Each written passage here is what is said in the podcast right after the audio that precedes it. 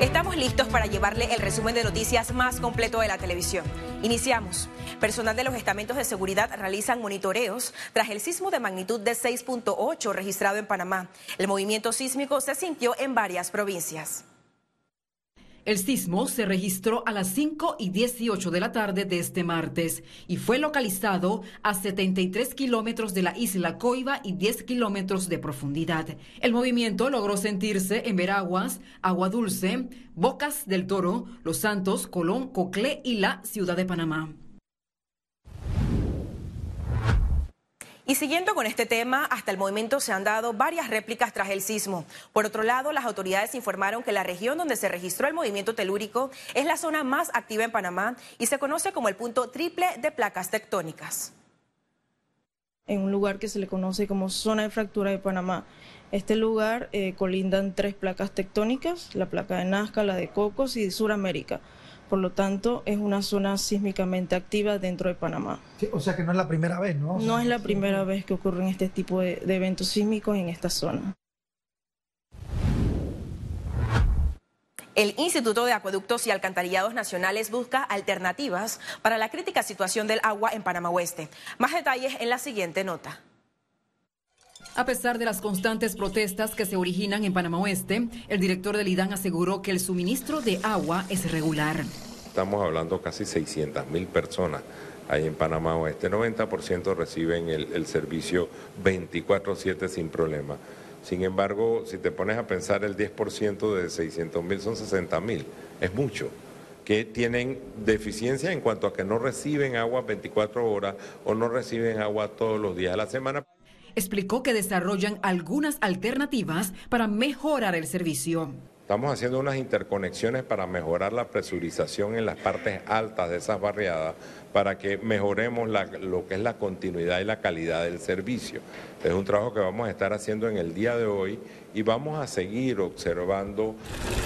Es consciente de que la crisis del agua requiere de un trabajo mayor. Se están construyendo las potabilizadoras, Howard, eh, eh, ampliación de Mendoza, Estamos poniendo a mediano plazo algunos pozos en las periferias para inyectar a través de agua subterránea y corto plazo optimizaciones de la red, equipos buscando fuga para poder manejar. Expertos consideran que el gobierno debe garantizar estas promesas con una planificación real. En primer lugar, deben dotar al IDAN de los recursos necesarios para poder actuar como institución eficiente contar con los equipos, con el personal debidamente entrenado, que haya algún tipo de garantía que ese personal que entra no sea destituido con el nuevo director, eh, que no va, tengan un vaivén con los diferentes cambios políticos. Por otro lado, el IDAN inició este martes los trabajos de interconexión para agilizar el abastecimiento de agua. Estas labores responden a los acuerdos alcanzados entre los residentes. En tanto, la autoridad del canal informó que los trabajos de ampliación de la potabilizadora de Mendoza iniciarán en el 2024. Residentes de algunas comunidades del distrito de Chepo cerraron este martes la vía panamericana en protesta por la falta de los servicios de agua potable y electricidad. El cierre, que se reportó desde la madrugada, afectó el tráfico vehicular y obligó a decenas de personas a caminar para conseguir un transporte. La vía fue reabierta luego que los moradores llegaron a un acuerdo con las autoridades locales.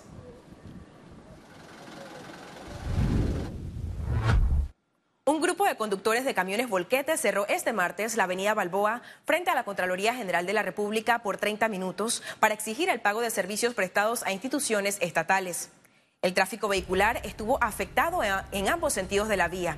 Los conductores señalan que estos pagos se encuentran estancados en la Contraloría y esperan que este problema se solucione pronto. El contrato es de 1.2 millones. Eso comprende como a cuatro meses de trabajo en Patacón este, en la recolección del aseo y nosotros dividimos ese trabajo alrededor de 200 camiones. Eh, tratamos de afectar lo menos posible, abrimos casi enseguida, eh, debido a que nos hicieron el favor de refrendarlo hoy, pero no queremos esto. Panamá ahorita está muy revuelto. Estamos trabajando actualmente sin un contrato.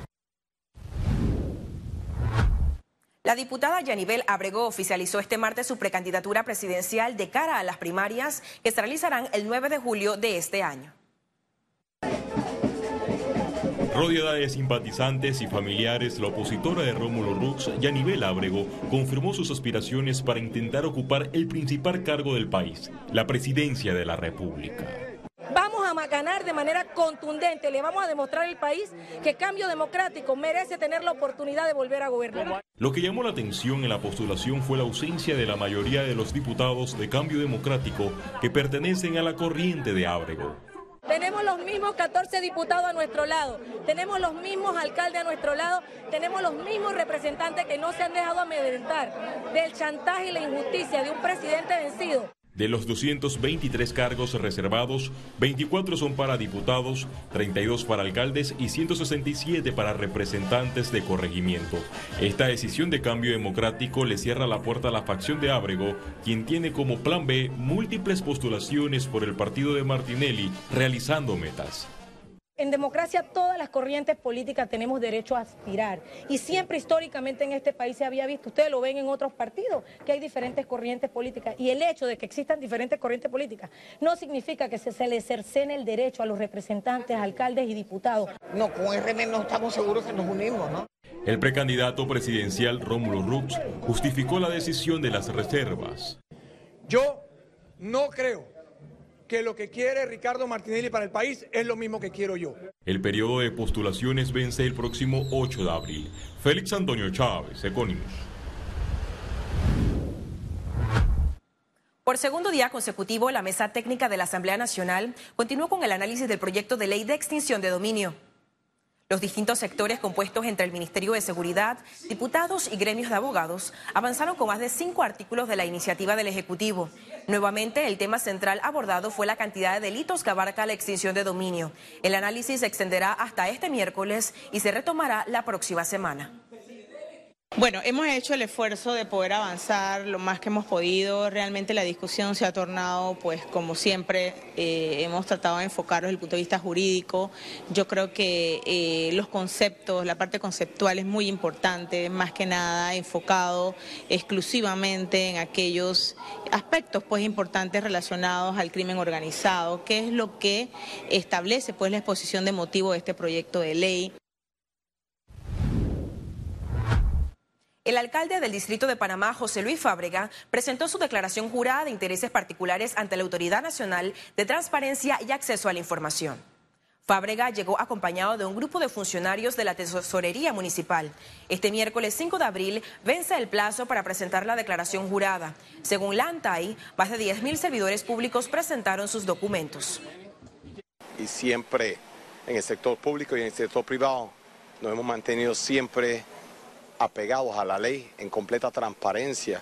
Eh, hoy estamos presentando la declaración jurada de bienes eh, particulares a fin de que eh, no solo es cumplir, que la ciudadanía tenga la seguridad de que este servidor público no tiene ningún tipo de conflicto de intereses en las funciones que estamos ejerciendo.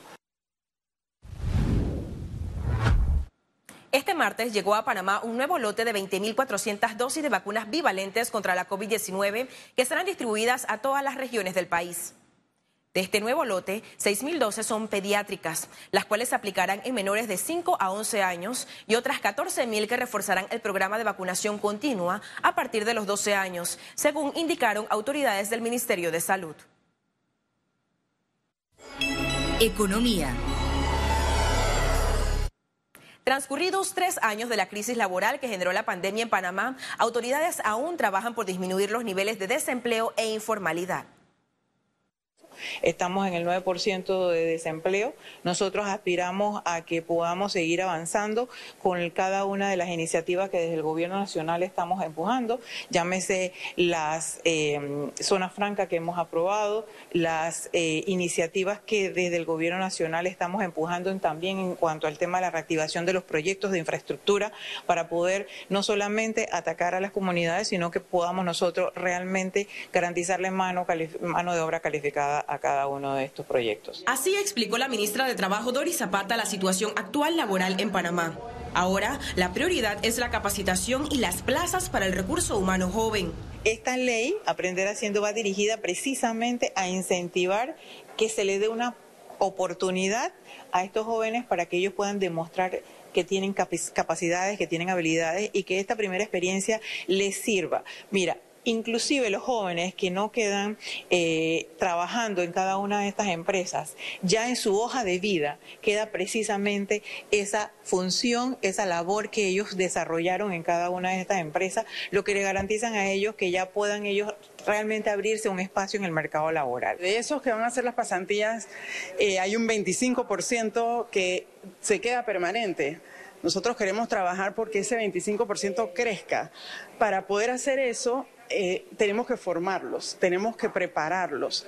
Preguntaban también si qué, es lo que pide la empresa privada de los jóvenes y lo que pide es una actitud hacia el trabajo que, que, los muchachos pueden pensar que la tienen, pero realmente no. Aseguran que este compromiso de reactivación debe ser también de la empresa privada. Y hacemos mucho énfasis en que las empresas también tienen que crear políticas empresariales de integración de jóvenes en los mercados laborales, porque las empresas también se benefician con su juventud, con su dinamismo, con sus conocimientos tecnológicos.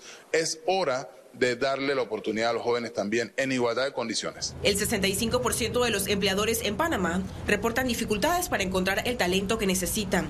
Hay posiciones que son las más buscadas. Todo lo que tiene que ver con habilidades digitales, algún tipo de software relacionado con tu, de, con tu carrera, incluso marketing digital a veces eh, permea también a otras áreas que no son solo el mercadeo. Ciara Morris, Econews. En un informe actualizado al mes de abril, el Banco Mundial considera que Panamá liderará el crecimiento económico de la región en este 2023. En este análisis, el banco mejoró la proyección de crecimiento de Panamá para este año de 4.5 a 5.7%. El economista jefe del Banco Mundial para América Latina, William Maloney, explicó que este aumento se debe a que el desempeño del país, comparado con los demás de la región, es bastante bueno y sólido. Lo que eso significa también es que eh, estos analistas eh, serios que están siguiendo la evolución de nuestra economía, incluso en este caso, pues están haciendo estimaciones que están incluso superiores a las que yo mismo estoy pensando que vamos a tener.